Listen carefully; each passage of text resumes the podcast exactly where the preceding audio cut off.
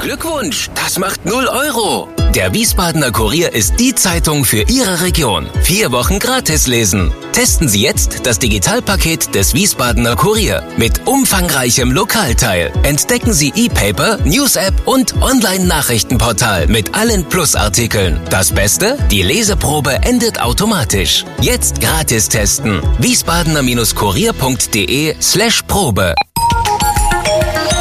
Wir sind VRM. Schröder trifft. Warum machen Sie, was Sie machen? Stefan Schröder, VRM-Chefredakteur, trifft in diesem Interview-Podcast spannende Gesprächspartner, die einen besonderen Lebenslauf, etwas Besonderes geschafft oder geschaffen haben.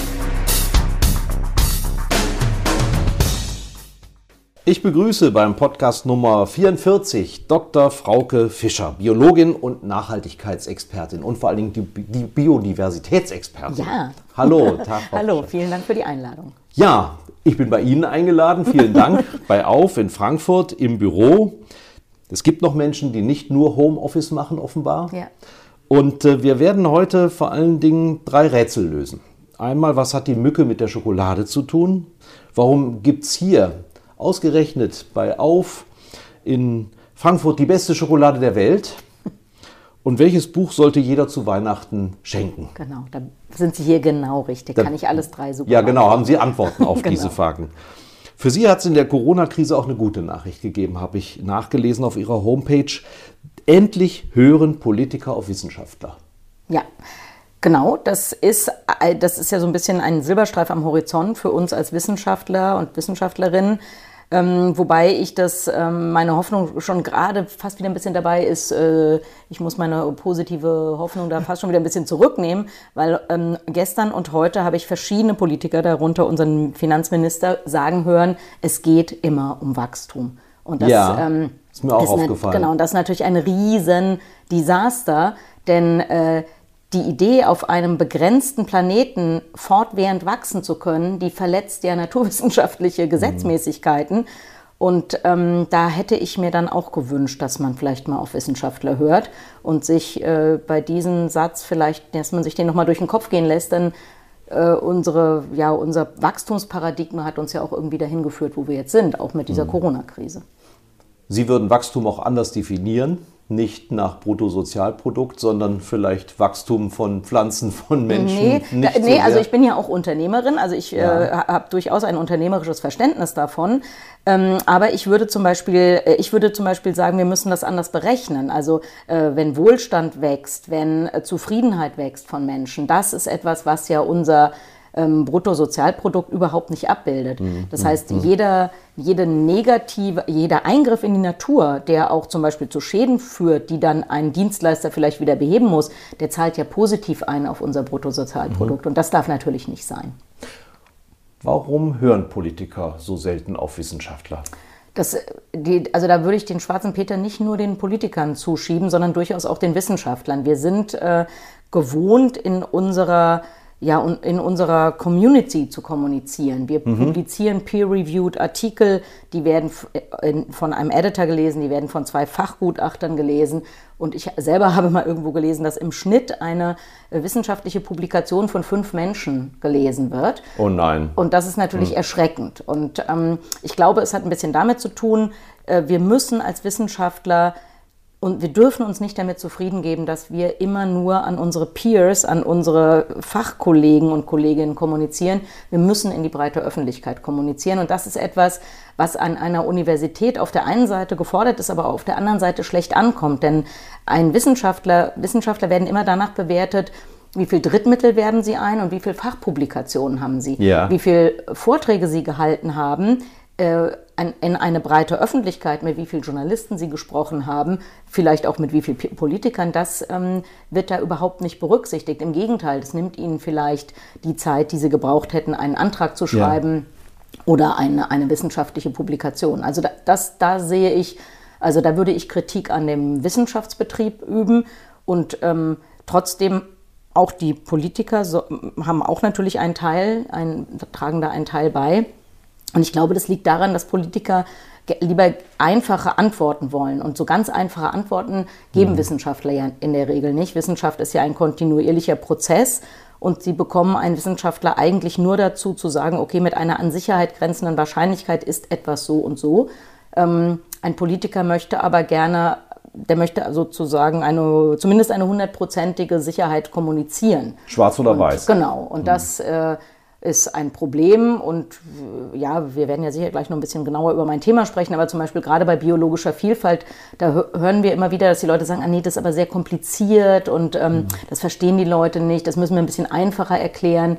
Äh, das ist, glaube ich, auch ein Trugschluss von Politikern. Es stimmt nicht, dass wir nur äh, Zuhörer haben, die es ganz, ganz einfach erklärt bekommen haben wollen oder also einen, einen komplexeren mhm. Zusammenhang nicht verstehen würden. Das ist, glaube ich, falsch. Sie sagen ja auch, man hört ausgerechnet jetzt auf Wissenschaftler, und Sie haben gerade den kontinuierlichen Prozess der Erkenntnis angesprochen, bei einer Materie, wo auch Wissenschaftler eigentlich eher Suchende als Findende waren. Mhm. Dabei weiß man bei Ihren Themen eigentlich schon viel mehr genau. über die Veränderung ja. des Klimas, mhm. über die Bedrohung der Artenvielfalt. Ja. Genau. Aber auch bei, äh, bei Coronaviren, das ist ja, also wir sind jetzt alle wahnsinnig überrascht, äh, würde ich mal sagen. Aber ähm, die WHO hat zum Beispiel schon 2018 vor einem Disease X gewarnt. Und der war eigentlich klar beschrieben. Es wird ein Coronavirus sein, der wird sehr wahrscheinlich in Asien ausbrechen, der hat die Chance, eine Pandemie zu werden. Mhm. Und auch jetzt haben sich äh, gerade vor wenigen Monaten Wissenschaftler ähm, die sich eigentlich mit Biodiversität beschäftigen, auch mit dem Thema Pandemie beschäftigt. Und die sagen, ja,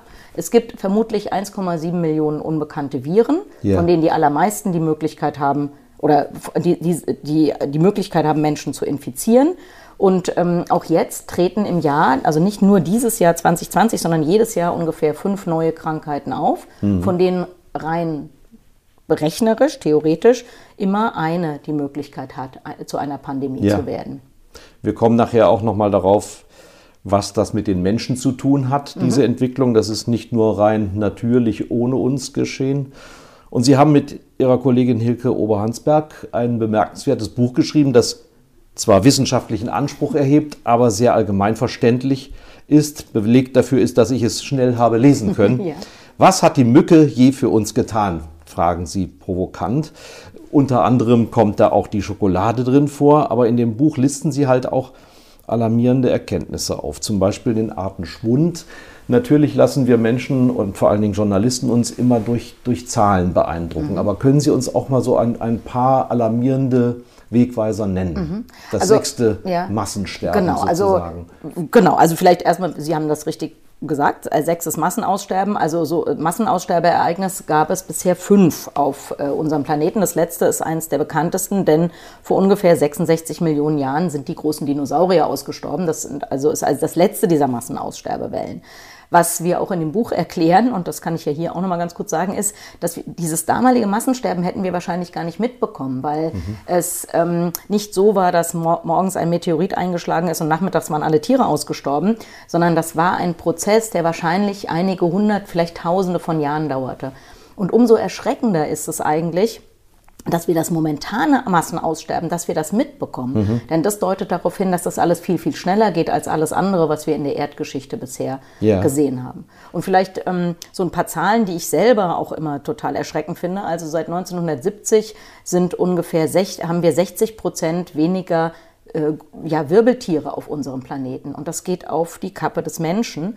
Oder heute wenn Sie alle Säugetiere äh, wiegen würden und dann würden Sie alle Wildtiere auf eine Seite einer Wippe setzen und auf die andere Seite der Wippe Menschen äh, und die wichtigsten Haustiere, nämlich Rinder und Schweine, dann würde, ähm, dann hätten Menschen oder haben Menschen und Rinder und Schweine zusammen eine Masse, die also 96 Prozent des Gewichts aller Säugetiere auf diesem Planeten kommt diesen drei ja. Arten zu. Und nur 4% sind überhaupt noch Wildtiere. Und dazu gehören ja riesen Schwergewichte wie Elefanten, Nilpferde, mhm. Blauwale, Bisons, äh, die sind verschwindend gering, also verschwindend wenig und ja, die gibt es. Bei dieser Wippe würden die immer oben sitzen. Genau, die ja? würden immer oben sitzen. Also, also sagen wir, wenn das 100 Kilo wären, dann würden 96 Kilo wir wiegen und 4 Kilo ja. äh, die anderen.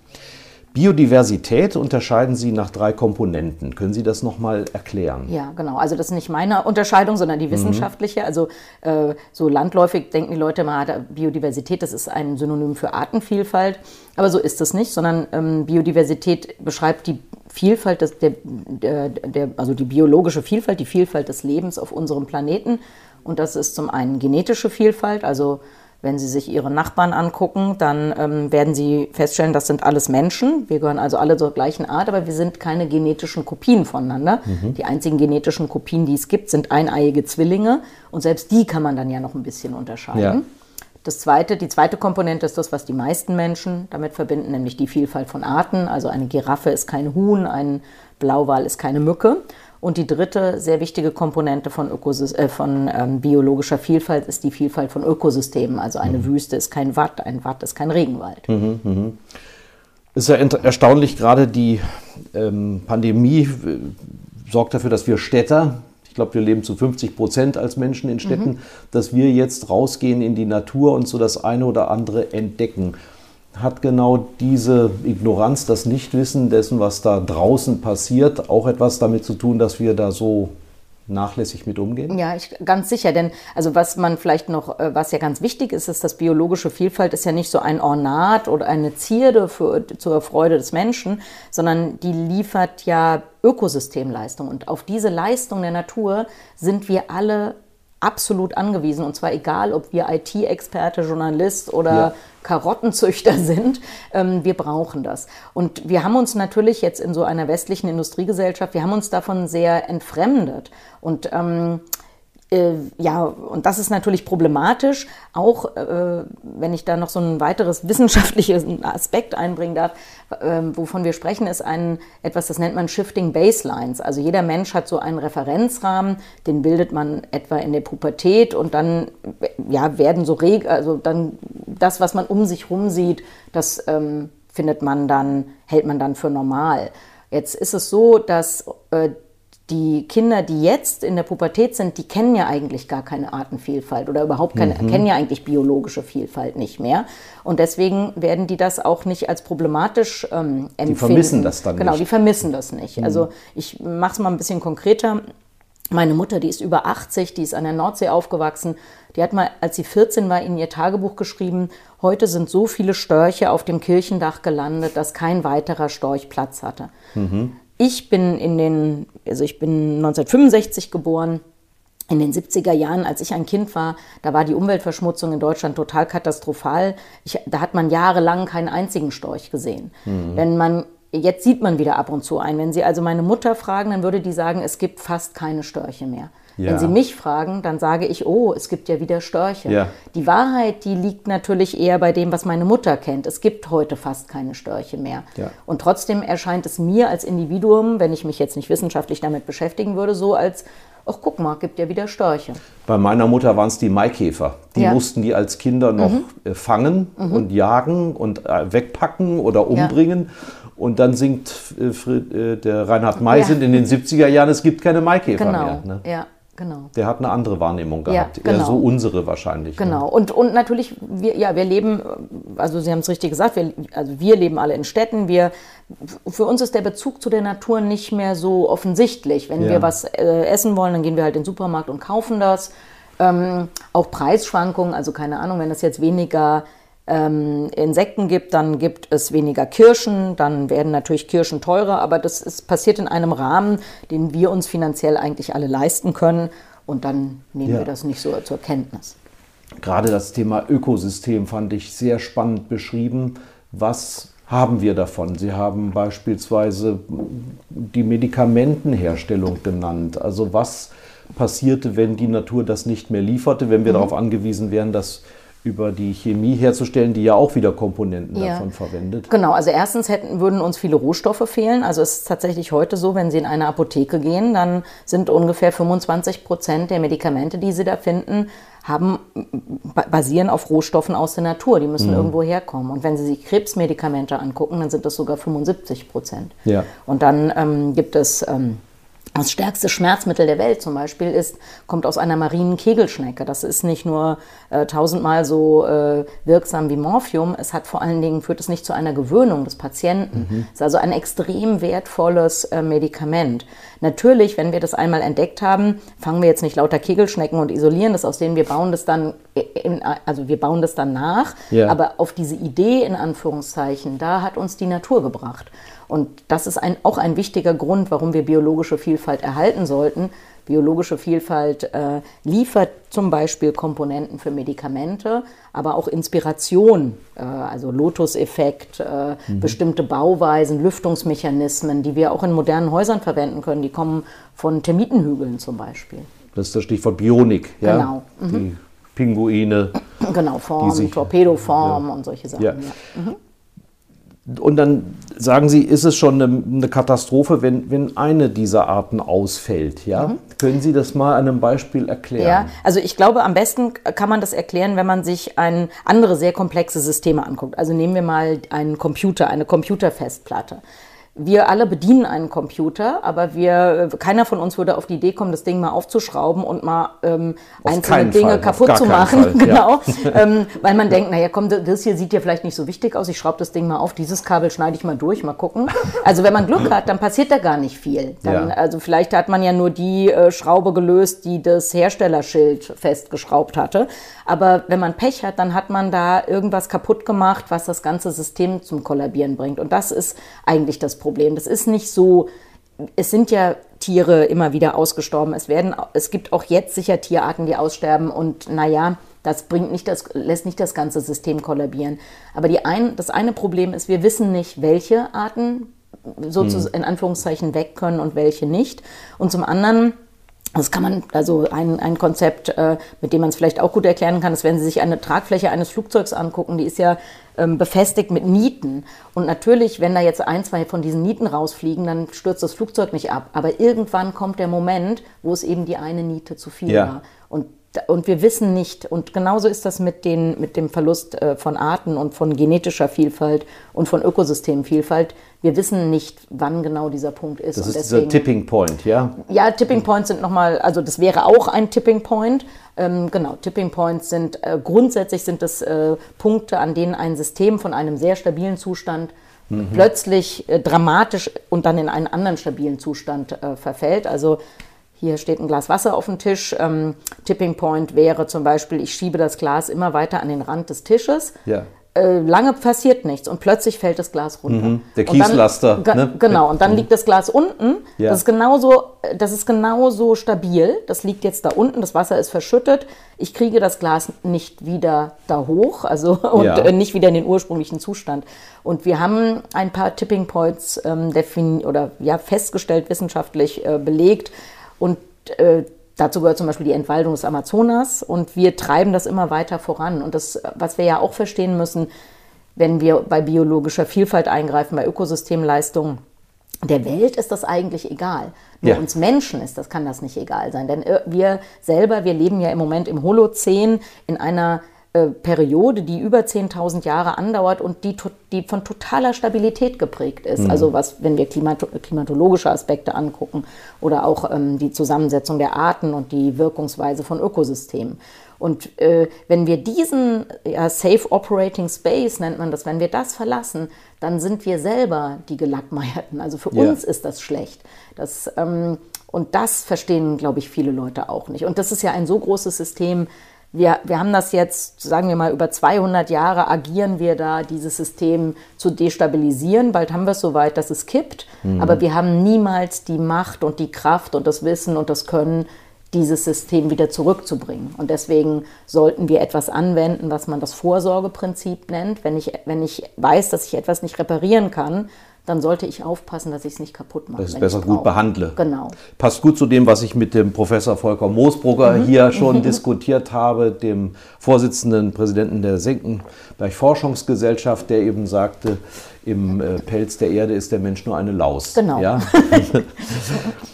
Sie haben den, die tropischen Regenwälder erwähnt. Das Pech, glaube ich, für diese Regenwälder ist, dass sie so weit von uns weg sind. Was ja. sich da abspielt, mhm. bekommen mhm. wir nur indirekt mit. Ja.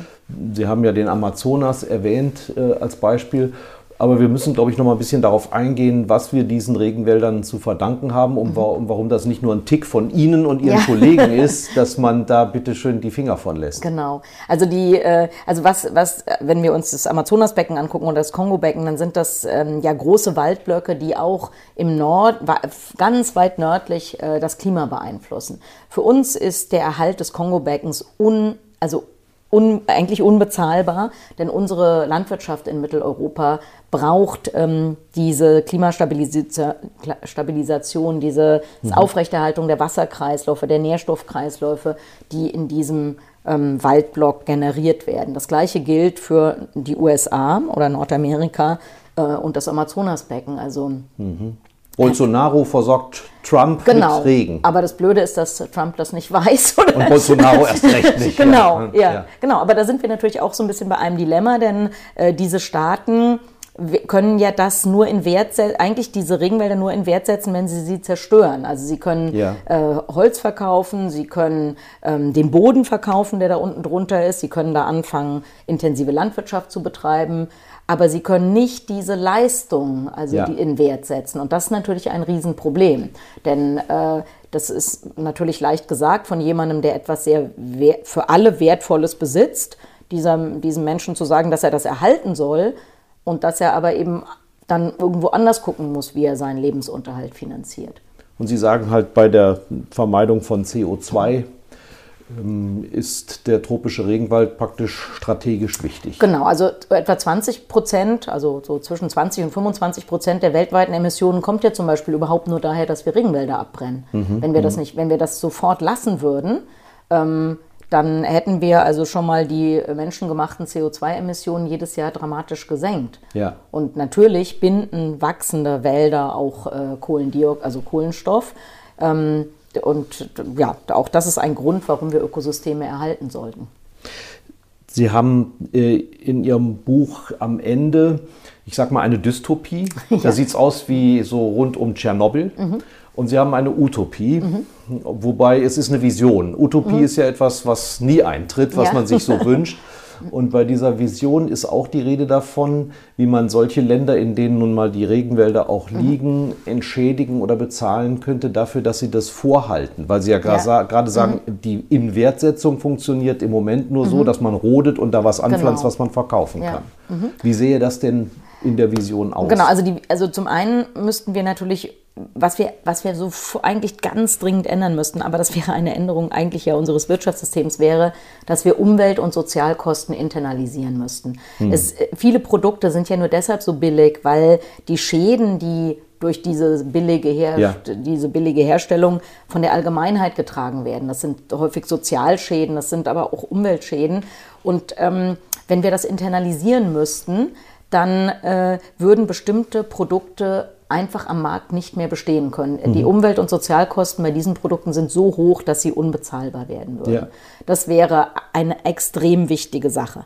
Und dazu kommt eben, dass wir eigentlich ja vielleicht ein anderes Steuersystem bräuchten oder äh, verstehen müssten und dann auch finanziell umsetzen müssten, dass wir Regionen, die für uns super wichtige Ökosystemleistungen liefern, dass wir die dafür bezahlen. Das ist natürlich ein totales Umdenken, weil äh, das ist ja eine Krux von den meisten Ökosystemleistungen, dass sie ja immer kostenlos äh, angeboten werden und durchgeführt werden von der Natur. Ähm, wenn es aber einen Nutzungskonflikt gibt, entweder ja. diese Ökosystemleistung zu erhalten oder so die möglich einem einzelnen Menschen oder einem Unternehmen oder einem Staat die Möglichkeit zu geben, mit der Zerstörung Geld zu verdienen, dann ist im Moment immer ganz klar, wir machen das kaputt, weil damit verdienen wir Geld. Wenn wir es erhalten, gibt uns ja keiner Geld. Und das müssten wir natürlich ja. ändern. Aber das ja, wäre ein großes Umdenken. Und auch das ist schon wieder ein Dilemma, wenn Sie jetzt alle Leistungen der Natur mit einem Preisschild versehen, mhm. dann geht verloren, dass die Natur an sich ja auch einen Wert hat. Also von Ga der ethischen genau. Seite her ja hat sie genauso ein Recht, alle Lebewesen um mhm. uns herum mhm. haben ein Recht auf Leben wie der Mensch auch. Genau, also das ist natürlich, also wenn wir von Wert der Natur sprechen, dann geht es aber natürlich keinesfalls nur um einen monetären Wert. Also zum Beispiel, wir haben am Anfang gesprochen über Medikamente, also das ist, es ist ein Wert der Natur, dass die Natur potenziell Lösungen anbietet. Schon mhm. das mhm. ist ein Wert, den wir eigentlich ähm, berücksichtigen müssen. Und natürlich ist es ein Wert, dass ähm, Natur ästhetisch ist, dass äh, viele Menschen ja auch einen religiösen Bezug zur Natur haben oder zu Komponenten davon, also Spiritualität, ähm, Erholungswert, die, dieser ästhetische Genuss, das mhm. sind alles auch Werte der Natur. Also ja. wenn wir vom Wert der Natur reden, das ist ganz wichtig, es geht nicht nur darum, was kostet es und welches Preisschild würden wir da dran machen. Was hat die Mücke je für uns getan? Ist ja nun kein äh, wissenschaftlicher Titel. Das klingt sehr ähm, provokant und das soll auch zum Lesen, zum Kaufen anreizen. Wie sind Sie, wie sind Ihre Kollegen darauf gekommen, mal auf eine andere Art und Weise mit Wissenschaft umzugehen? Also ich habe ja, also ich bin ja noch Dozentin für internationalen Naturschutz an der Universität Würzburg und da bilde ich ja Studierende aus und ähm, habe aber immer so ein bisschen damit gehadert, dass äh, das klang vielleicht auch am Anfang so an, dass ich finde, dass wir als Wissenschaftler zu wenig nach außen kommunizieren. Dieser Elfenbeinturm, ja? Ja, also äh, Elfenbeinturm weiß ich, ja, manchmal ist es der Elfenbeinturm, manchmal ist es auch wie eher vielleicht ein Hamsterrad, in dem man sich da so bewegt. Und ähm, damit ha habe ich sehr gehadert. Und dann habe ich, ähm, also meine äh, Co-Autorin Hilko Oberhansberg ist ja Wirtschaftswissenschaftlerin. Ja. Und das, äh, wir haben uns dann, also wir arbeiten in der Agentur auf zusammen und wir haben dann immer wieder darüber geredet und äh, sind dann ja gemeinsam zu der Erkenntnis gekommen, dass wir darüber sehr, sehr gerne mal gemeinsam ein Buch schreiben würden. Und diese Kombination ist auch wirklich perfekt, denn ich als Wissenschaftlerin muss ja vielleicht manchmal, also nehme bestimmte Dinge für gegeben hin, die in meinem beruflichen Umfeld meine Kollegen halt alle wissen. Und deswegen war es super, mit einer Wirtschaftswissenschaftlerin das Buch zu schreiben, die mich dann immer ein bisschen wieder auf den Boden der Tatsachen zurückgebracht hat und immer gesagt hat, nee, nee, das hier musst du aber nochmal erklären, was soll das denn Ah, ja. heißen? Ja, Aha. und, und solche Sachen. Also, und deswegen ist es vielleicht auch so besonders gut lesbar und gut verständlich geworden, weil ich einen äh, ja, dauerhaften Sparring-Partner hatte. Nach dem Motto, es gibt keine dummen Fragen, Nee, nur dumme genau, Antworten. ne? Genau, ja, genau. Ja, und irgendwie, also Biodiversität, muss ich auch sagen, ist echt mein, mein Herzensthema. Äh, Ich habe hab schon, schon Bio studiert eigentlich, weil, mich, weil das mein Thema ist. Ich habe dann ja zehn Jahre in Westafrika gearbeitet. Kommen wir gleich noch mal drauf, genau. Da kann ich gleich noch was zu sagen. Und da ist mir, habe ich aber eben sehr gesehen, was es, was es de facto bedeutet, wenn Menschen Ökosystemleistungen verlieren und Ja. solche.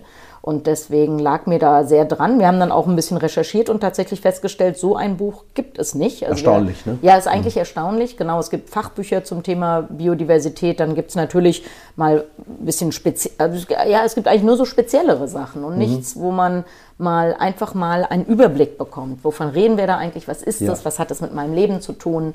Was können wir machen? Da- Das haben wir da alles mal aufgegriffen. Und die gute Nachricht habe ich gerade gehört, es gibt schon eine zweite Auflage. ja? Genau. Wir, wir können nicht sagen, es ist die erste Auflage ist vergriffen, das können wir sagen. Aber Sie haben ja noch andere Dinge unternommen, um das, was Sie wissen, auch unter die Menschen zu bringen, auch äh, an bestimmte Menschen, nämlich vor allen Dingen Unternehmer mit auf, wo wir jetzt hier sitzen in der Koselstraße, sind Sie ja schon länger unterwegs. Sie haben diese Agentur gegründet, die ja nicht eine normale Agentur herkömmlichen Sinnes ist. Nee, genau. Also die äh, Agentur ist vielleicht ähm, sowieso ein bisschen merkwürdiger Name. Ich wollte gerne dieses Akronym aufbekommen. Agentur für Umweltfragen habe ich das am Anfang genannt, AUF. Und ich fand es auch gut, dass das so eine, ja, ein Call to Action beinhaltet. Also aufmachen, Mhm. Ausrufezeichen, auf, ja. auflösen, auffordern. Also hier, jetzt genau, jetzt geht's mal los. Und wir haben äh, diese Agentur 2003 schon gegründet und zwar eigentlich als erste deutsche Unternehmensberatung mit dem Schwerpunkt Biodiversität. Wir haben von Anfang an Unternehmen beraten, für die das aus welchen Gründen auch immer ein, ein Thema war, also zum Beispiel, weil sie Kooperationen mit Naturschutzorganisationen eingegangen sind oder weil entlang ihrer Wertschöpfungskette biologische Vielfalt eine Rolle spielt, manchmal auch, weil der Inhaber des Unternehmens einen persönlichen Bezug hat zu Naturschutz und Biodiversitätsschutz.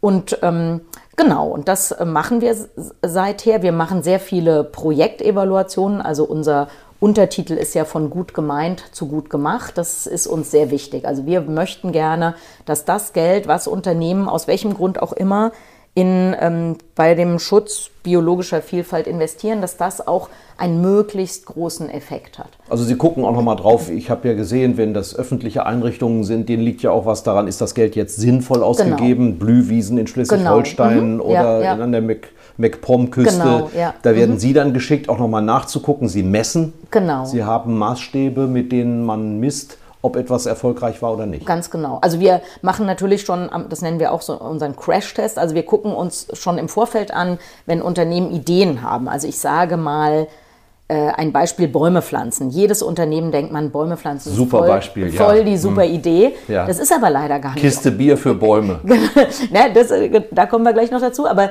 ähm, also Bäume pflanzen ist, äh, also die, die, die, Böden, die enthalten zum Beispiel zehnmal so viel Kohlenstoff wie das, was drüber steht. Wenn Sie jetzt einen äh, sehr kohlenstoffreichen Boden haben oder gar einen, einen Moor oder ein, einen Torfboden und Sie fangen mit einer Bodenbearbeitung an, um da Bäume zu pflanzen, dann emittiert das, und zwar nicht ein, zwei, drei Stunden, sondern unter Umständen mehrere Jahrzehnte klimaschädliche Gase. Das heißt, Bäume pflanzen in Deutschland ist nicht unbedingt eine gute Klimaschutzmaßnahme und es ist überhaupt keine gute Biodiversitätsmaßnahme, wenn ich da Monokulturen hinstelle, ja. auf vielleicht sogar Flächen, die vorher artenreich waren. Jetzt fallen hier ja die Fichten reihenweise um. Ja.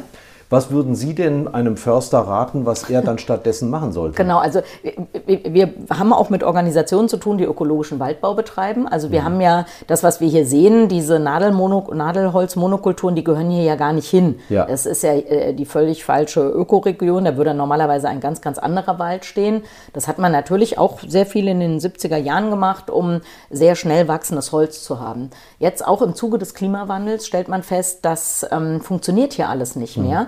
Was auch dazu kommt, ist die Nadeln, die machen den Boden sauer. Also jeder, der mal im Wald spazieren geht, der sieht es. Wenn ich so eine Fichtenmonokultur habe, habe ich praktisch keinen Unterwuchs. Wenn ich da einen Laubmischwald habe, dann habe ich da viele junge Bäume, mhm. Gräser, Sträucher, was auch immer.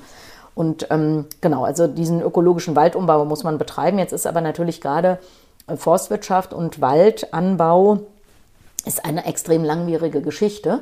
Das ist ja auch der Grund, warum man schnell wachsende Hölzer bevorzugt hat, weil man da schneller ans Geld kommt. Mhm. Also wenn Sie eine, also bei der Buche gibt es den Satz, 100 Jahre kommt sie, 100, 100 Jahre steht sie, 100 Jahre geht sie. Mhm. Also 300 mhm. Jahre für eine Buche. Die meisten bei uns werden äh, deutlich unter 100 Jahren eingeschlagen. Mhm. Und selbst wenn jemand also jetzt auf die Idee kommt, ja komm, ich mache diesen ökologischen Waldumbau und er möchte aber Holz nutzen, dann kann er das natürlich erst seit viel, nach vielen Jahrzehnten machen. Ja. Und das ist, äh, genau. Aber das bringt mich vielleicht noch zu einem anderen Aspekt. Viele unserer Wälder sind ja Staatswälder. Und da muss man natürlich schon sagen, dass die Funktion des Waldes, seine Filterleistung, also äh, Wasser und Luft zu reinigen, auch die Erholungsfunktion mhm. und den Erhalt von biologischer Vielfalt, das ist ja eine gesellschaftliche Aufgabe. Und da muss man sich natürlich schon fragen, ob ein Land wie Deutschland, das ja zu den reichsten Industrienationen der Erde gehört, ob wir denn jeden Staatswald so bewirtschaften müssen, dass mhm. wir da noch ein paar Euro rausholen ja. für den Staatshaushalt. Da glaube ich, dass ein Land wie Deutschland muss nicht aus jedem Wald das Maximum ja. rausholen. Also dass der, der Staat, der sollte da eigentlich eine Fürsorgepflicht haben und seine Wälder anders bewirtschaften oder sie einfach nur zu erhalten, ja. um Menschen diese Erholungsfunktionen zu bieten und Biodiversität zu erhalten. Sie machen ja auch Workshops. Ja. Sie, ähm, Sie betonen aber, dass Sie keine Greenwasher sind. Also es ist natürlich ja. heute super. Ich nannte die, die Kiste Bier für den Regenwald. Ähm, es ist ja super zu sagen, wir streichen uns grün an. Mhm. Also es gibt inzwischen ja auch ganz viele Fonds in der, äh, an der Börse, die so arbeiten und sagen, wir wollen nachhaltig operieren.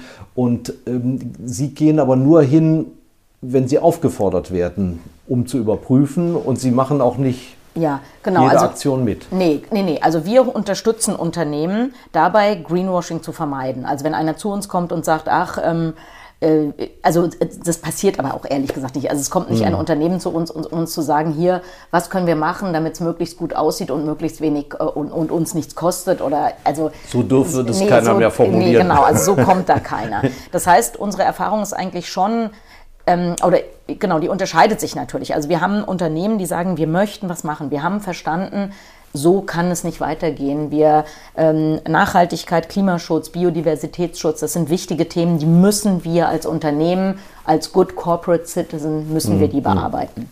Und dann haben sie natürlich auch Unternehmen, die sagen dann mal zu mir, ja, kommen Sie mal vorbei, wir wollen mal mit Ihnen reden.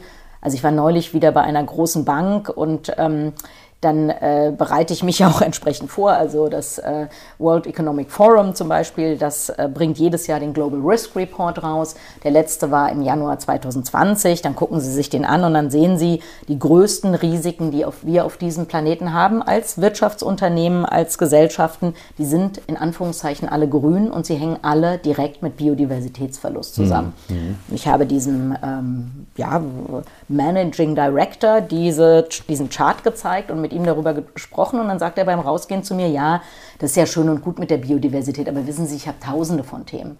Und da muss ich sagen, Dann hat er es nicht verstanden. Nee, er hat es nicht verstanden. Das ist erschreckend. Ja, und das ist aber erschreckend, weil, ähm, Ja. also weil dieser Mensch auch ähm, Millionen, wenn nicht gar Milliarden an, äh, an- an Fondsmitteln und Finanzmitteln Der hat Hebel, verwaltet. ja, der und, könnte was bewegen. Genau, und das Schlimme ist aber, dass er nicht versteht, dass es sein Finanzinstitut bald nicht mehr geben wird. Ja. Weil ähm, das kann ich Ihnen, ohne hier die Glaskugel gucken zu müssen, das kann ich Ihnen garantieren. Unternehmen, die sich mit diesem Thema nicht seriös beschäftigen, die wird es bald nicht mehr geben.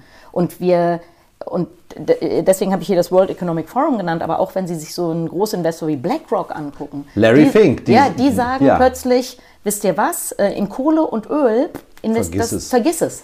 Oder die sagen auch, ähm, der norwegische Pensionsfonds hat gesagt, Mhm. jedes Unternehmen, was nicht belegen kann, dass es keinen Einfluss hat auf die Entwaldung Amazonas, fliegt bei uns raus. Die haben Und Millionen. Milliarden. Also die, ja. die, der norwegische Pensionsfonds ist äh, extrem wohlhabend. Und da, ähm, ja, da, also wie gesagt, also das Beispiel der Bank zeigt, dass es immer noch äh, äh, Unternehmen gibt, die das ignorieren, aber zu ihrem eigenen Nachteil. Ja. Das wird nicht lange gut gehen. Das wäre sogar meine nächste Frage gewesen. Das ist äh, schon ein, ein fester Trend. Diese, ich nenne das jetzt mal positiv die neue Nachdenklichkeit. Eigentlich ist es ja nur ein nüchternes Nachdenken Mhm. Genau. darüber, wie es weitergeht. Ja, also natürlich muss man trotzdem sagen, ähm, das, äh, da- das ist dann jetzt vielleicht auch ein bisschen eu- euphorisch, wenn wir denken, okay, jetzt denken alle um. So ein kleines bisschen hatte man das gedacht, als Corona, die Corona-Pandemie begann, denn es ist ähm, sehr, sehr, sehr wahrscheinlich, mit, äh, sage ich mir wieder als Wissenschaftlerin, mit an Sicherheit grenzender Wahrscheinlichkeit hat die Corona-Pandemie ihre Ursache in der Zerstörung tropischer Regenwälder. Und natürlich, wenn wir uns das angucken, ich habe World Economic Forum genannt, aber auch ähm, die, äh, die OECD hat ein Projekt aufgelegt, Building Back Better. Wir haben bei der EU den European Green Deal. Überall spielt Biodiversität plötzlich eine Rolle. Und ähm, ja, das bedeutet, äh, das Thema kommt. Das heißt aber nicht, dass jemand, äh, der sich überlegt, wie viel SUVs er als Geländewagen kaufen möchte, jetzt plötzlich anders denkt. Es, gi- also es gibt... Ähm, also wenn man, wenn man sich so die, die Einstellung von Menschen als Glockenkurve vorstellt, dann haben sie da immer welche, die vorne weggehen, sie haben immer welche, die hinten dranhängen, nie was kapieren. Und jetzt kann man äh, vielleicht schon sagen, diese Glockenkurve hat sich, bewegt sich so ein bisschen in Richtung Nachhaltigkeit, aber sie tut es immer noch äh, ja, zu langsam und ähm, ja, zu langsam. Jetzt könnte man meinen, Sie setzen sich einfach auf diese Welle der Pandemie. Jeder grübelt jetzt und Sie sagen, seht ihr diese Zoonosen, also Ja. diese Verbindung, dass äh, Wildtiere und Menschen sich in irgendeiner Form zu nahe kommen, das ist die Ursache. Wir sollten das mal erklären, wie Sie zu dieser These kommen, beziehungsweise zu dieser Denkweise. Genau, also Biodiversität, wie gesagt, ist ja genetische Vielfalt, Vielfalt von Arten, Vielfalt von Ökosystemen. Jetzt ähm, habe ich am Anfang ja auch erwähnt, äh, wir wissen, es gibt ähm, mindestens 1,7 Millionen Viren, die Menschen befallen können. Coronaviren kommen in Fledermäusen vor. Fledermäuse haben bis also 3200 verschiedene Coronaviren. Jetzt ähm, stellen Sie sich vor, Sie haben also äh, viele verschiedene Fledermäuse, viele verschiedene Fledermausarten, viele verschiedene andere Tiere, die Fledermäuse fressen. Und das bedeutet, dass diese äh, Träger dieses Coronavirus erstens selber nicht sehr häufig werden, weil sie ja viel Konkurrenz haben und sie kommen, wenn sie in einem natürlichen Ökosystem leben, auch nicht unbedingt in Kontakt mit Menschen. Jetzt fangen Menschen an, den Regenwald einzuschlagen. Das bedeutet erstens mal, und leider ist damit meistens verbunden, dass Tiere, ähm, Wildtiere gejagt werden, Wildtiere gehandelt werden. Es gibt diese Wet Markets, diese Wildfleischmärkte, wo aber auch sehr viele lebende Tiere gehandelt werden. Die werden extrem eng zusammengehalten. Die Tiere kommen mit anderen Tierarten in Kontakt, mit denen sie sonst nie in Kontakt kämen. ja. Die Tiere sind gestresst, die Tiere haben, sind krank, sie, also die haben dann Durchfall, übergeben sich, bluten, ähm, kommen in Kontakt mit anderen Tieren und kommen in Kontakt mit Menschen. Und das ist, der ist die perfekte Umgebung, damit solche Pandemien ausbrechen. Und dazu kommt, dass selbst in diesen Wäldern, wo der Mensch dann anfängt einzugreifen, er ja die äh, Häufigkeiten von Arten verschiebt. Und es sind unter Umständen gerade die, also zum Beispiel, wenn sie jetzt, ähm, es bleiben am Ende wenige Fledermausarten übrig, die kommen aber zum Beispiel mit der Nähe des Menschen gut zurecht. Die äh, fliegen dann plötzlich da in dem Holzfällercamp dauernd um die Lampen ähm, und werden sehr, sehr häufig. Sie haben ja kein Korrektiv mehr. Sie haben keine Ja. natürlichen Räuber mehr, die ihr, ihre Also Bestände Jagd. Mhm, reduzieren würden. Und dann, äh, und es sind eben häufig Tiere, die Krankheiten gut übertragen, die dann häufig werden und sich in der Nähe des Menschen wohlfühlen. Also Fledermäuse, Ratten, Mücken. Ähm, und so kommt es zur Ausbreitung solcher Krankheiten. Wir diskutieren im Moment aber nur darüber, wie man jetzt ähm, Lager an, ähm, einrichtet, in denen man Masken aufbewahren kann. Mhm. Ja. Also haben Sie nicht auch den Eindruck, wir gehen zu wenig zurück zu dieser, zu dieser Wurzel, was man da tun könnte? Ja, genau. Also das, das Gefühl habe ich unbedingt. Und wir haben ja, ich hoffe, wir können da ähm, Industrie und Politik wieder ein bisschen einfangen. Wir haben ja tatsächlich auch schon, schon wieder die Tendenzen gesehen, wo es hieß, ja, nee, also jetzt mal nicht mehr Klimawandel und so. Wir Ja, müssen genau. jetzt mal an die Wirtschaft denken. und das ist, ähm, wirk, also, also das ist wirklich absurd. Wir müssen, wenn wir an die Wirtschaft denken, wenn wir an menschliches Wohlergehen denken, dann müssen wir äh, natürliche Ökosysteme schützen.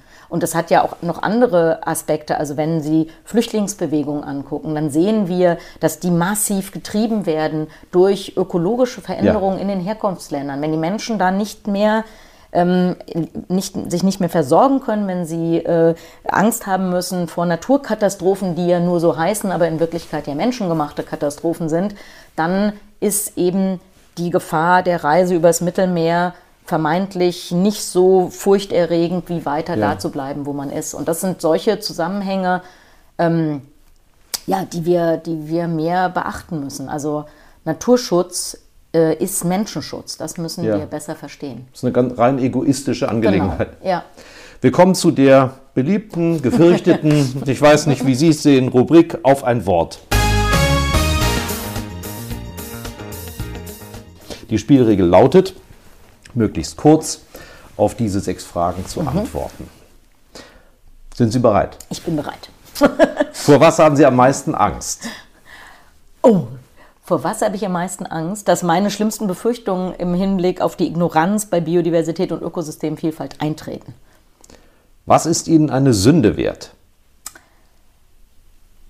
Ähm, es richtig zu machen.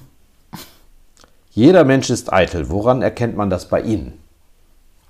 Ich freue mich, wenn ich zu so einem Podcast wie bei Ihnen eingeladen werde, weil mir dann so viele zuhören. Welcher Mensch ist Ihr Vorbild? Ich habe, ich glaube, ich habe kein Vorbild, aber natürlich ein paar Menschen, die mich beeindruckt haben. Ich war mal auf einer internationalen Konferenz und da, da hat äh, in Südafrika und die Einführungsrede hat Nelson Mandela gehalten und das hat, muss ich sagen, hat mich, äh, also da gehen mir nur noch jetzt äh, sozusagen, äh, bekomme ich eine Gänsehaut, wenn ich Gänsehaut. denke. Was hätten Sie beruflich gerne gemacht, wenn Sie nicht das gemacht hätten, was Sie heute machen? Ich glaube, ich wäre gerne Journalistin geworden. Okay, aber ich nicht Biologe. Wär, dazu bin ich, glaube ich, zu limitiert. Ihr größter Wunsch fürs Alter? Gesund bleiben. Vielen Dank. Was hat Sie eigentlich veranlasst, sich so intensiv mit der Natur, mit Biologie zu befassen? Sie haben ja gesagt, Sie wollten das studieren. Haben, Mhm. Ja. wie, wie kam das? Also ich glaube, ich bin schon äh, vorbelastet. Also mein Opa war Apotheker und zwar noch so ein Apotheker, der eben äh, Medizinalpflanzen gesammelt hat, der so ein Herbarium hatte. Mit so einem Mörser dann Ja, genau. noch Und gestampft, dann noch ja. selber irgendwelche Salben gemacht hat. Und äh, ich habe, das habe ich zwar alles nicht mehr mitbekommen. Er ist sehr früh gestorben, aber ich habe, ähm, wir waren dann in den Ferien sehr, sehr oft bei unserer Großmutter und Wo unsere, in Schleswig-Holstein. Und wo kommen Sie her? Also ich bin Frankfurter Major, ich bin hier beim Hol am Holzhausenpark geboren, aber in Kiel getauft und fühle mich also auch Schleswig-Holstein sehr verbunden. Und als Kinder waren wir immer bei unserer Oma auf dem Land. Und ähm, ja, und unsere Oma war noch so ein Mensch, wie man das heute wahrscheinlich eher selten hat. Also die kannte sich zum Beispiel super aus mit Tieren und Pflanzen. Also jeder Vogel, der da im Garten war, da wurde uns, äh, was das für einer ist und jede Pflanze. Wir haben Pilze gesammelt, wir haben, äh, keine Ahnung, am Advent Moosbettchen gemacht und dekoriert. Und dadurch habe ich, glaube ich, eine enge, einen engen Bezug zu Natur. Schon, das ist in unserer Familie irgendwie gang und gäbe. Ja, und dann habe ich mich schon immer sehr für Tiere, sehr für Säugetiere interessiert. Warum das so ist, weiß ich nicht. Das, äh, aber ich kann mich erinnern, dass das erste also Buch, was ich mir gekauft habe von äh, Geld, was mir meine Oma zum Geburtstag geschenkt hat, war ein Buch über Verhaltensforschung von Konrad Lorenz. Ach ja. Ja. Nicht von Jimek. Nee, das kam dann später. Ja, denn mit dem haben Sie ja nun die Liebe zu Afrika Genau. gemeinsam. Sie haben, glaube ich, zehn Jahre dort Ja. an der, in der Elfenbeinküste Genau. gelebt und gearbeitet. Ja. Wie ist es dazu gekommen? Ähm, genau, also meine Liebe zu der afrikanischen Tierwelt, die hat, hat mich mein ganzes Studium begleitet, aber wie wahrscheinlich viele Studierende habe ich gedacht, naja, das aber ein, wird ein frommer Wunsch bleiben, mal nach Afrika und an Großsäugern arbeiten zu können. Das wird wahrscheinlich nie gelingen. Und ähm, dann habe ich es aber doch versucht für meine Doktorarbeit und bin wirklich durch ganz Europa oder ne, durch ganz Deutschland getingelt und habe bei verschiedenen Professoren und an verschiedenen Universitäten vorgesprochen. Und ähm, Professor Linsenmeier, der, äh, Tropenöko der damals der Tropenökologe war an der Universität Würzburg, der äh, hatte ja diese Forschungsstation in der, in der Universität Würzburg in Westafrika gegründet und der hat mich dann mit dahin genommen. Und da wurde dann also mein großer Wunsch wahr. Ich habe da ein Nachhaltigkeitsthema untersucht oder wollte ich zumindest. Nutzung der Antilope. Genau, Ja. also die Idee war, also die Tiere sind ja in einem Nationalpark gut geschützt und die Idee war, wie können wir das jetzt hinkriegen, dass die Menschen außerhalb des Nationalparks, für die Wildfleisch ja eine wichtige Eiweißressource ist, diese Tiere ja dann nachhaltig bejagen, ohne dass sie diese Population ähm, zum Zusammenbrechen bringen. Das hatte ich mir alles am grünen Tisch überlegt. Als ich nach Afrika kam, stellte ich fest, dass dieser Nationalpark etwas ist, was man einen Paperpark nennt. Also da, das gab überhaupt kein Parkmanagement. Der, es wurde extrem gewildert in dem Park. Und de facto habe ich dann in meiner Doktorarbeit untersucht, welche Effekte Überjagung hat auf Huftiere. Und das hat mich aber eben dann noch mal mehr dazu gebracht. Also das, was viele Menschen bei uns ja hier nur vom, was weiß ich, Auslandsjournal oder so kennen, das ähm, habe ich ja live gesehen. Ich habe gesehen, was äh, Klimawandel bedeutet. Ich habe gesehen, was Überjagung bedeutet, was es bedeutet, wenn Populationen und dann ja wahrscheinlich irgendwann auch Arten aussterben. Und das hat mich sehr, das hat mich dann zum, sehr damit mich beschäftigen lassen, wer trägt eigentlich dafür Verantwortung. Dieser Nationalpark war Nationalpark, der Weltnaturerbe, Biosphärenreservat, der hatte alle Schutzkategorien der, der Welt und er, es gab ihn de facto gar nicht. Und ich habe mich dann äh, eben sehr viel mit der Verantwortung von Naturschutzorganisationen, von Behörden, aber auch von Unternehmen beschäftigt und ähm, bin so oft an dieses Thema gekommen. Haben Sie da auch was bewegen können?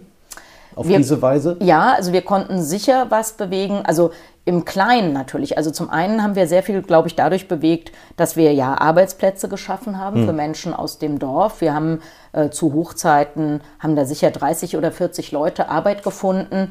Und ähm, wir waren der einzige Arbeitgeber in der ganzen Region. Das hat sicher einen Unterschied gemacht. Auch dieser Bildungsauftrag, den wir dann angenommen haben, der hat da sicher einen Unterschied gemacht. Und ähm, ja, die Wilderer sind uns aus dem Weg gegangen. Also um unsere Forschungsstation gab es dann auch einen, äh, gab es viel, viel mehr Tiere als in den anderen Bereichen des Nationalparks. Aber wir mussten dann ja die Elfenbeinküste alle verlassen, 2002, als der Bürgerkrieg ausgebrochen ist. Ja. Und damit ähm, ja, war eigentlich so ziemlich alles zunichte gemacht, was wir da vorher aufgebaut hatten. Jenseits von Afrika, Bücher, Filme äh, geben ja so ein trügerisches Bild. Mhm. Wie, wie ist Ihr Bild von Afrika? Genau, also wir, ich, wir haben, also Afrika begegnet uns in den Medien ja als zwei Extreme, entweder ein Tierparadies oder eine Katastrophenregion. Sie haben geschrieben, ich glaube, 80 Prozent der Touristen fahren wegen wegen der Tiere nach Genau, Afrika. Ne? genau, aber natürlich nur in bestimmte Regionen. Und das ist zum Ja. Beispiel in der Elfenbeinküste, die Elfenbeinküste ist ja benannt, nicht nach Elefanten, sondern nach einem Teil eines Elefanten, nämlich nach Elfenbein. Das haben die Leute da immer sehr betont. Und ähm, ja, da gibt es aber, es gibt in Deutschland mehr Elefanten als in der Elfenbeinküste zum Beispiel. Also das, äh, das, ja, das ist irgendwie, also Tempi Passati, da wird keiner mehr hinfahren wegen der Tierwelt. Und ähm, ja, wie habe ich Afrika kennengelernt? Ich habe Afrika kennengelernt, so wie es wahrscheinlich ist, nämlich nicht ein Tierparadies, aber zum Glück auch nicht eine permanente, dauerhafte Bürgerkriegs- und Hunger- und Armutssituation. Ja. Der, die Wahrheit, die liegt eben häufig dazwischen. Ich habe ähm, ich habe dann aber auch für die Frankfurter Zoologische Gesellschaft mal in Tansania, in der Serengeti gearbeitet. Ich war beruflich auch öfter in Südafrika. Also ich habe auch andere Regionen gesehen und andere Konzepte, aber dieses Afrika, was ich erlebt habe, da würde ich sagen, ist vielleicht ein bisschen arrogant, aber da würde ich sagen, das war das richtige Afrika. So Ja. ist Afrika. Nicht wie im Buch. Nee, weder im Guten noch im Schlecht. Also genau, weder übertrieben gut noch übertrieben schlecht. Wir arbeiten ja hier auch in dem Podcast nach dem Prinzip der Steigerung. Ja?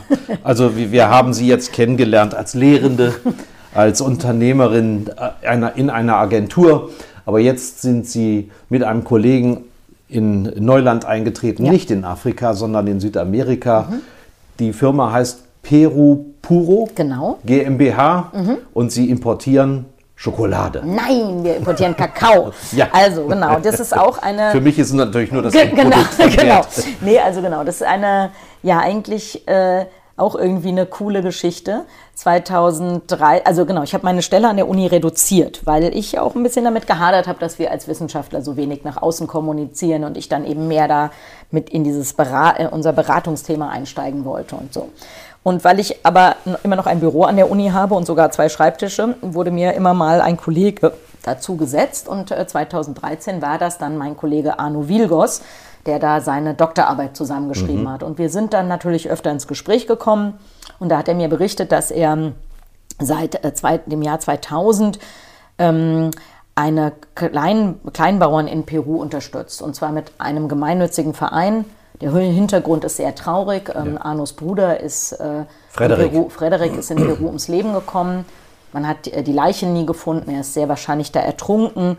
Und ähm, die Familie hat dann in Erinnerung an den Sohn und Bruder den Verein Frederik Hilfe für Peru gegründet und die Bauern unterstützt mit Bildungsprogrammen, Gesundheitsprogrammen, Nutzung regenerativer Energien und eben auch mit dem ökologischen Anbau von Kakao.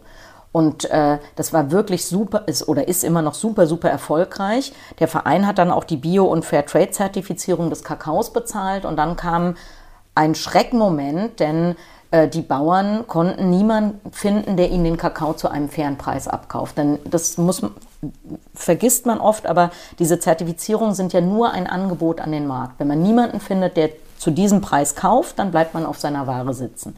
Und das war die Situation da in Peru, in diesem sehr, sehr abgelegenen Tal. Gab es nur einen Zwischenhändler, der hat den Preis diktiert, der hat gesagt, hier wie immer Weltmarktpreis minus 20 Prozent.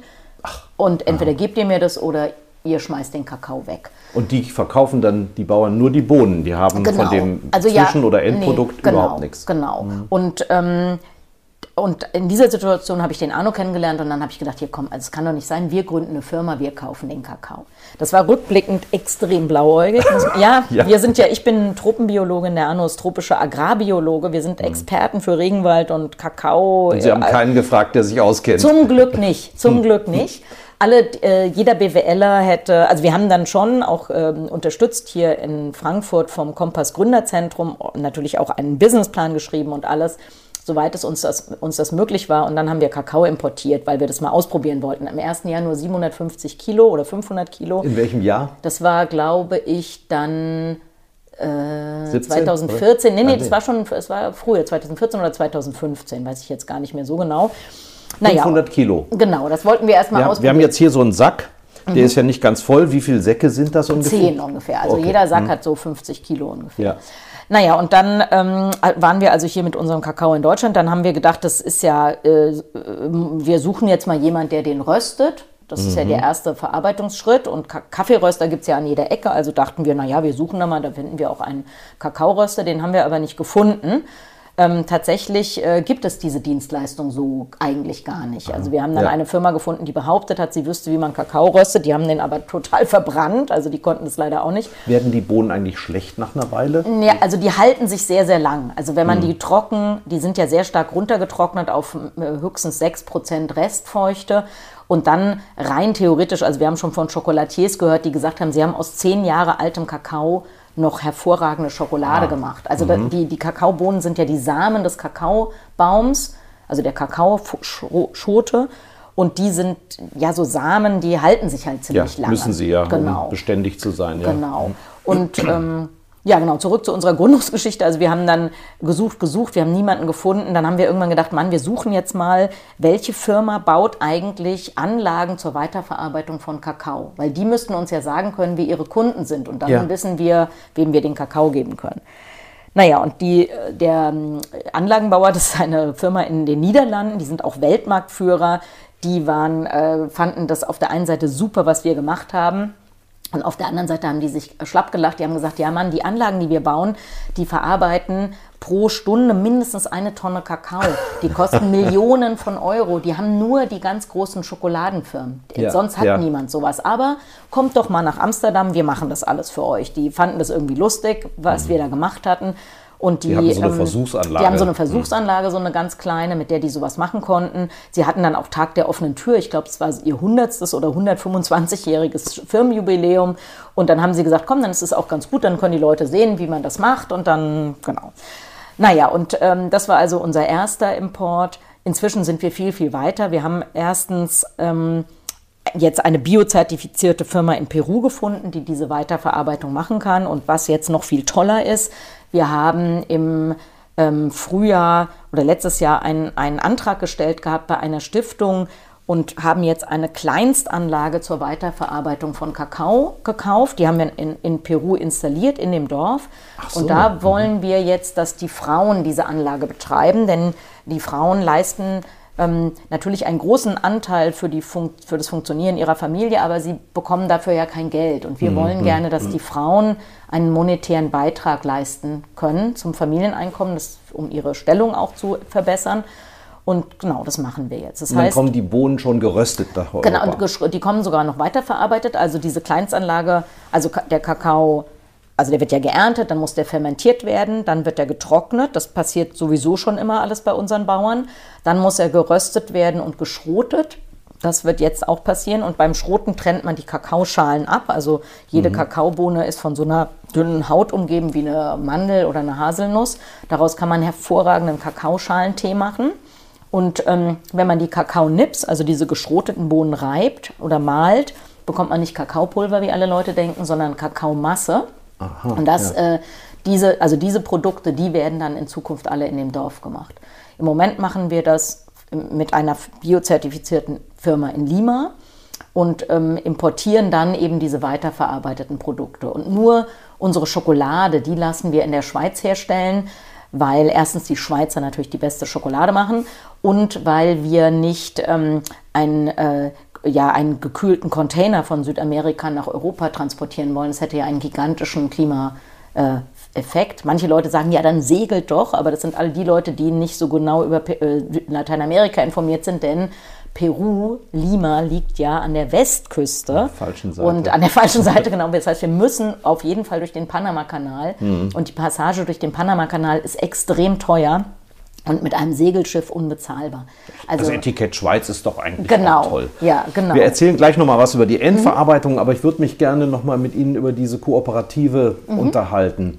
Denn da ist ja nicht nur jetzt ähm, biodiversifiziert oder biozertifizierter Mhm. Anbau, sondern Sie haben da ja mit dem Stichwort Agroforst Ja. auch eine ganz besondere Anbauweise genau. eingeführt.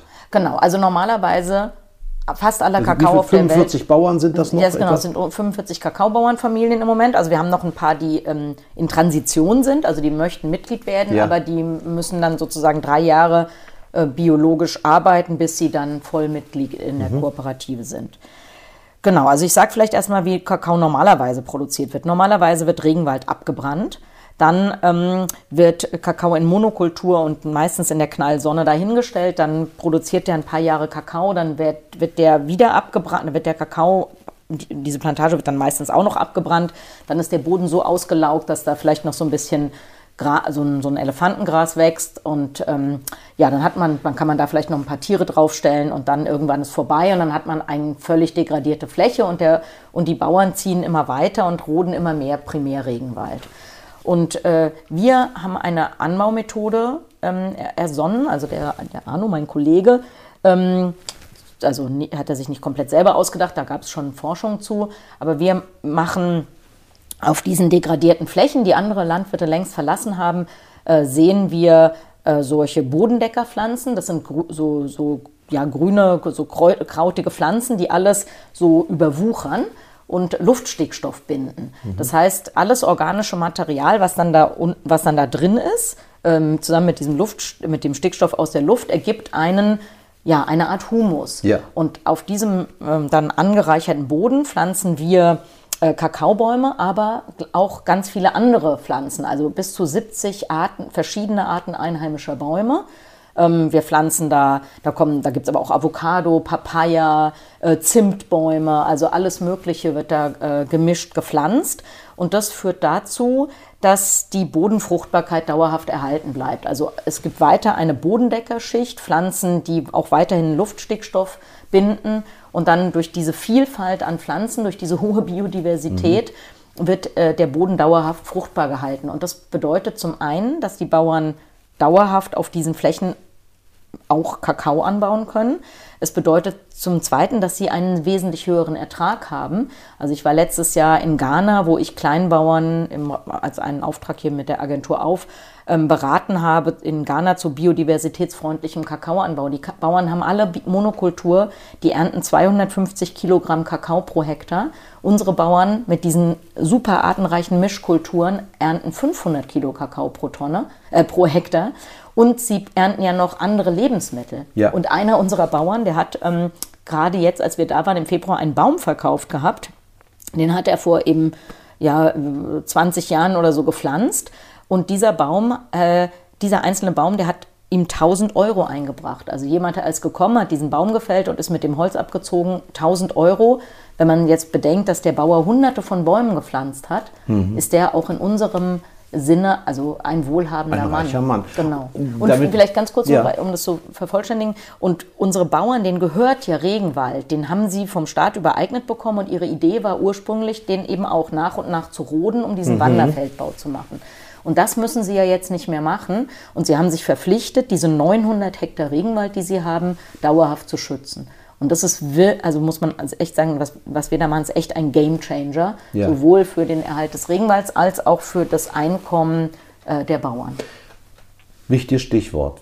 Um ein Gefühl dafür zu bekommen, wie Sie auch ähm, bezahlen. Was mhm. bekäme ein Kakaobauer im herkömmlichen mhm. Verfahren, ja, nach was wird gerechnet? Nach einem Kilo oder? Genau, also, der, der, also eine Tonne wird eigentlich gerechnet, wobei die meisten Bauern gar keine Tonne produzieren. Aber also äh, es gibt einmal einen Weltmarktpreis, der wird, die, der wird praktisch täglich festgelegt mhm. an einer Lebensmittel. Spekuliert wird damit. Genau, auch, da wird ja. auch spekuliert.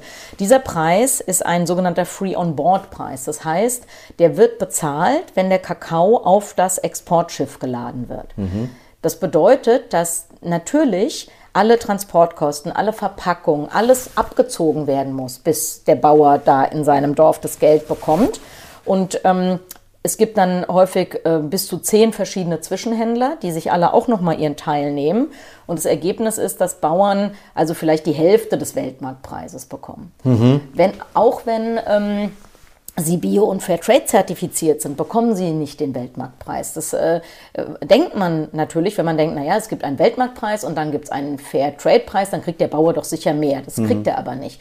Also in, der meiste Kakao auf der Welt wird ja in Westafrika hergestellt und äh, in den Ländern Ghana und Elfenbeinküste. Und in diesen beiden Ländern bekommen die Bauern zwischen dieses, dieses Erntejahr zwischen 1350 und 1420 Euro pro Tonne bei einem Weltmarktpreis von über 2000 Euro. Mhm. Bei uns ist das ganz anders. Wir bezahlen das Doppelte äh, dieses Preises. Wir haben dieses Jahr mit den Bauern einen Preis ähm, ich, von etwa 4000 Dollar, Euro pro Tonne ausgemacht. Also wesentlich, wesentlich mehr als jeder andere ja. Kakaobauer auf der Welt, sage ich mal. Ähm, und das haben wir mit den ähm, Bauern vereinbart. Wir finden, das ist ein fairer Preis. Der, der ganze die Transportkosten, Verpackung, das bezahlen alles wir. Wir glauben und sehen das auch bei unseren Produkten, dass wir dann auch äh, beim Verkauf diesen Preis generieren können, den wir brauchen, um den Bauern so einen hohen Einkaufspreis zu zahlen. Aber wir finden das fair und richtig. Und ähm, das führt zum Beispiel dazu, dass alle unsere Bauern deutlich oberhalb der Armutsgrenze leben, deutlich. Also ja. die, und, und sie ja eben noch zusätzliches Einkommen generieren. Sie produzieren ihre Lebensmittel selber, was jetzt in Corona übrigens wieder ein Riesensegen war.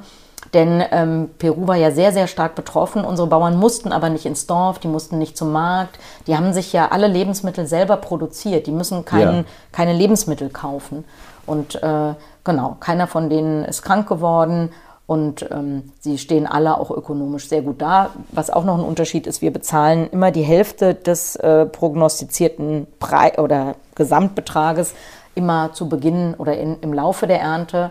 Also wir haben die, äh, obwohl der Kakao jetzt am, äh, unser neuer Kakao kommt jetzt am 12. Dezember in Hamburg an und wir haben die Hälfte davon schon im Januar bezahlt gehabt. Mhm, also wir wollen nicht, dass die Bauern äh, irgendwann Kredite aufnehmen müssen, ja, ähm, weil sie erst so spät mhm. bezahlt werden, genau, sondern wir bezahlen, äh, wir, wir finanzieren eben einen Großteil vor. Jetzt liegen die drei Tafeln hier auf dem Tisch. Das ist noch die Ernte vom vergangenen Jahr. Genau. Mhm. Und gut, die hat jetzt ihren Preis. Ich glaube, eine Tafel kostet 7,50 Euro. Mhm, oder 7,80 glaube ich sogar. Mhm, ja. Aber nicht nur, weil sie die Bauernfair bezahlen, sondern ja. die sehen wunderschön aus. genau. Und die sind auch gestaltet von einem peruanischen Künstler genau. mit Motiven aus der ja. Natur. Wenn man sie öffnet, kommt ein Schild heraus, da kriegt ja. man nochmal etwas erklärt, genau. wie so Sammelbilder. Das genau. ruft eigentlich nach einem Sammelalbum. Ja. ja. ähm, und Sie lassen auch diese Verpackung, die ja ihren mhm. eigenen Wert hat aus Bütte, ja, ja. Ähm, lassen Sie auch noch mal in einer genau. bestimmten Werkstatt herstellen. Genau, also ähm, genau, also wir haben, äh, also ich fange noch mal bei dem, bei dem an, was innen drin ist. Muss ich, eine Sache muss ich nämlich noch erklären. Dieser, wir verarbeiten nur äh, den, einen, den Urkakao Chuncho. Das ist eine der ältesten oder die älteste Kakaosorte der Erde. Die wird seit vermutlich fast 4000 Jahren in Peru, in, dieser, in diesem Tal in Peru angebaut. Wir verarbeiten den Kakao immer Jahrgangs-, Lagen- und Sortenrein. Weil wir nur Chuncho ver verwenden, schützen wir auch wieder genetische Vielfalt, denn das ist mhm. ja eine genetische Variante oder die Urvariante des Kakaos, die sonst womöglich verloren gehen würde. Also unser Kakao wird Jahrgangs-, Lagen- und Sortenrein verarbeitet. Wir lassen das äh, verarbeiten in der Schweiz unser eigenen, unseren Kakao. Also mhm. das wird nicht irgendwie gemischt oder was weiß ich. Und ähm, dann äh, haben wir uns dieses Jahr eben für diese sehr hochwertige Verpackung entschieden und das finden wir auch richtig. Also das äh, Papier ist Büttenpapier von ähm, Gmund am Tegernsee. Das äh, ist uns auch wichtig, es ist eine sehr alte Firma, wo wir wissen, dass das nicht äh, dieses, äh, auch der Zellstoff, der da verwendet wird, nicht aus illegalem Holzeinschlag kommt. Ähm, die Zeichnung der Tiere, also wir haben da drei Tiere drauf, einen Morphofalter, einen Ara und einen Jaguar. Und das sind eben die drei Tiere oder, äh, oder drei von den Tieren, deren Lebensraum wir schützen, in, mhm. dadurch, mhm. dass wir peruanischen Regenwald schützen. Und äh, die, äh, genau, die Zeichnung hat ein peruanischer Künstler für uns gemacht aus Cusco und verpacken lassen wir die Schokoladen von Hand in einer Werkstatt für Menschen mit Behinderung. Also auch da wollten wir unserer gesellschaftlichen Verantwortung gerecht werden, indem wir eben diese Werkstatt äh, unterstützen. Die Schokoladen sind, werden, ja, also sind einzeln durchnummeriert. Das zeigt dann auch nochmal Sammelexemplare, aber ja, irgendwie man, schon. Man verhält nur die Packung, kann ich Ihnen genau. versprechen. Also man, äh, genau. Also das wollten wir auch nochmal zeigen, um auch zu zeigen, dass wir, das ist ja kein Produkt, was irgendwie unendlich vorhanden ist, sondern wir haben von jeder Sorte ungefähr 15.000 Tafeln und ähm, ja, wir, wir hatten, also die sind auch, der, der Chuncho, der schmilzt leicht. Das hat zum einen das Ergebnis, dass das eine sehr zart schmelzende Schokolade ja, wird. Kann ich bestätigen. und zum anderen bedeutet es aber auch, dass er sehr temperaturempfindlich ist. Das heißt, im Sommer können wir unsere Schokoladen gar nicht verschicken. Ah, und ja. ähm, Jetzt geht es, also wer vor Weihnachten noch bedient werden will, der kann jetzt schnell da aktiv werden. Wo bekommt er die Schokolade her? Genau, also wir haben einen Webshop, das ist, kann man also www.perupuro.de, Perupuro in einem Wort geschrieben, da ist unser Webshop, da wird man, kann man das direkt bestellen und sich liefern lassen. Und auf unserer Homepage stehen aber auch die Läden, die hier in der Region unsere mhm, Produkte mhm. verkaufen kaufen Sie eigentlich inzwischen die ganze Ernte auf? Anfangs waren es 500 Kilo, ja. da haben Sie noch mit Crowdfunding genau. gearbeitet. genau. Ja. ja. wir haben die erste Schokolade vor drei Jahren äh, mit ähm, einer Crowdfunding-Kampagne finanziert. Ähm, wir sind inzwischen in der Lage, die gesamte Ernte zu kaufen. Also das ähm, war, äh, ich, dieses Jahr haben wir es zum ersten Mal geschafft. Also der Kakao, der jetzt äh, kommt, das ist die Jahresernte und wir wollen ähm, oder wir, wir, es, es gibt jetzt, wie gesagt, mehr Bauern, die da mitmachen wollen und es gibt auch mehr Chuncho, der nachgepflanzt wurde, sodass wir schon davon ausgehen können, äh, müssen oder können oder dürfen, je nachdem, wie man das äh, formulieren möchte, dass unsere Importmenge steigern wird. Und, denn ähm, die Bauern werden in wenigen Jahren wahrscheinlich 60, vielleicht 65 Tonnen Kakao Oi. produzieren. Und, und wir wollen natürlich diesen gesamten Kakao von denen kaufen. Und Kunden, die jetzt im Laden danach fragen, ja. damit das Sortiment endlich dort auch eingestellt wird, nach was müssen die fragen? Wie, hat diese Schokolade jetzt einen richtigen Markennamen schon? Ja, genau. Die heißt Chuncho Gold, also Chuncho, also C-H-U-N-C-H-O, Chuncho, so heißt dieser Kakao, Chuncho Gold, so heißt unsere Schokolade. Wir haben eine 52-prozentige dunkle Vollmilch, eine 70 und eine 85 Prozent dunkle Schokolade. Und ähm, wir äh, behaupten nicht nur selber, dass das eine super tolle Schokolade ist, sondern wir haben ähm, letztes Jahr sowohl bei den Europa- als auch den Weltmeisterschaften der Schokoladen ähm, verschiedene Medaillen mit den Schokoladen gewonnen. Also auch eine ganz unabhängige Expertenjury hat die als hervorragend äh, empfunden. Wir sind lange über die Stunde weg. Um Gottes Willen. Aber wir haben zwei Fragen beantwortet. Aber die dritte, die haben wir noch nicht beantwortet. Denn was hat eigentlich diese Mücke mit dieser Schokolade zu tun? Alles. Denn tatsächlich Mücken sind die einzigen Bestäuber von Kakao. Also die Kakaoblüte ist ganz äh, relativ klein und sehr, sehr kompliziert gebaut. Und die einzigen Insekten, die Kakao bestäuben können, sind zwei Arten von Bartmücken, sogenannten Gnitzen, also ganz winzigen Mücken, die in der Lage sind, in diese Blüten einzudringen und die zu bestäuben. Eine Honigbiene oder andere Insekten sind viel zu riesig. Und deswegen Antwort auf die Frage, was hat die Mücke je für uns getan? Ohne Mücke keine Schokolade. Hat die Mücke wenigstens so viel mit der Kakaoblüte zu tun, dass sie die Menschen nicht mehr sticht? Diese Mücken, ja, genau, die sind, die äh, stechen keine äh, Menschen, aber ähm, auch die, die stechen, also wir müssen ja, jeder, der Singvögel gerne mag, jeder, der gerne mal ein Forellenfilet isst, der sollte auch immer dran denken, dass diese Tiere Mücken wahnsinnig dringend als Nahrung brauchen. Mhm. Also lieber mal ein langärmliches Hemd an, abends angezogen oder im Sommer unter Moskitonetz geschlafen, als nur darüber nachzudenken, wie man Mücken ausrotten kann. Und in diesem tollen Buch lernt man auch, dass es wesentlich gesünder, preiswerter, ökologischer ist, Insekten zu essen als Rindfleisch. das stimmt, genau. Aber das also, ist eine andere Geschichte. genau. Liebe Frau Fischer, vielen, vielen Dank. Wir haben, glaube ich, eine ganze Menge anreißen können und ähm, ich mache sonst keine Werbung, aber Leute, kauft Schokolade, kauft Chuncho Gold und kauft dieses Buch. Super, Alles ich bedanke mich. Ja. Alles Gute. Danke. Ein Angebot der VRM.